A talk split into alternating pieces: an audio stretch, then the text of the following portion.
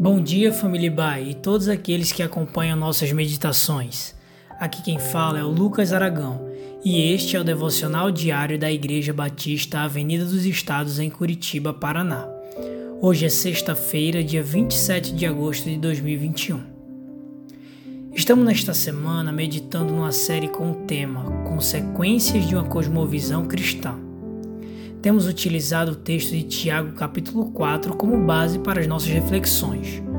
Hoje estaremos meditando nos versos 13 ao 15. O texto diz: Ouçam agora, vocês que dizem: Hoje ou amanhã iremos para esta ou aquela cidade. Passaremos um ano ali, faremos negócios e ganharemos dinheiro. Vocês nem sabem o que lhes acontecerá amanhã. Que é a sua vida? Vocês são como a neblina que aparece por um pouco de tempo e depois se dissipa. Ao invés disso, deveriam dizer: Se o Senhor quiser, viveremos e faremos isto ou aquilo. Traçar planos é algo aconselhado para quem deseja se organizar e concretizar realizações. Entretanto, nem sempre o projeto que tanto sonhamos se torna real. Isto acontece porque somos muito limitados quanto ao controle do nosso futuro. Nós imaginamos, anotamos, montamos tudo o que é necessário, mas às vezes tudo isso não é suficiente para a realização daquilo que queremos. De repente acontece algo que não estava anotado, algo que foge do nosso planejamento. Na passagem lida, certamente Tiago questiona pessoas que traçavam planos com fins lucrativos pessoas normais que estudavam e se planejavam para abrirem seu próprio negócio. O autor afirma com veemência que eles não sabiam o que iria acontecer no outro dia.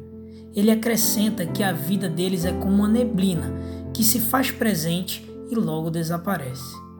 Tiago estava em um tom de crítica, pois aquelas pessoas planejavam tudo com a certeza que iria dar certo elas possuíam absoluta certeza que toda a programação sairia como desejado. O sentimento da autoconfiança sobrava e sobrepujava a dependência de Deus. É importante perceber que o autor não critica o trabalho que se pretendia fazer. Ele destaca que a confiança não deveria estar somente no homem, pois esse é limitado. Ter confiança é bom, porém, quando esse sentimento desequilibra, surge a arrogância. No versículo 1 de Provérbios 27 está escrito: Não se gabe do dia de amanhã, pois você não sabe o que este ou aquele dia poderá trazer. Tiago conclui que devemos entregar nossos planos na mão de Deus e, se for da vontade dele, se concretizarão. Estar de acordo com a vontade do Pai é o melhor caminho Devemos ser dependentes dele a ponto de não murmurarmos caso algo de inesperado aconteça. Lembre-se que Deus tem o melhor para você. Confie em sua soberania e entregue de forma sincera teus planos nas mãos dele. Tenha um final de semana abençoado.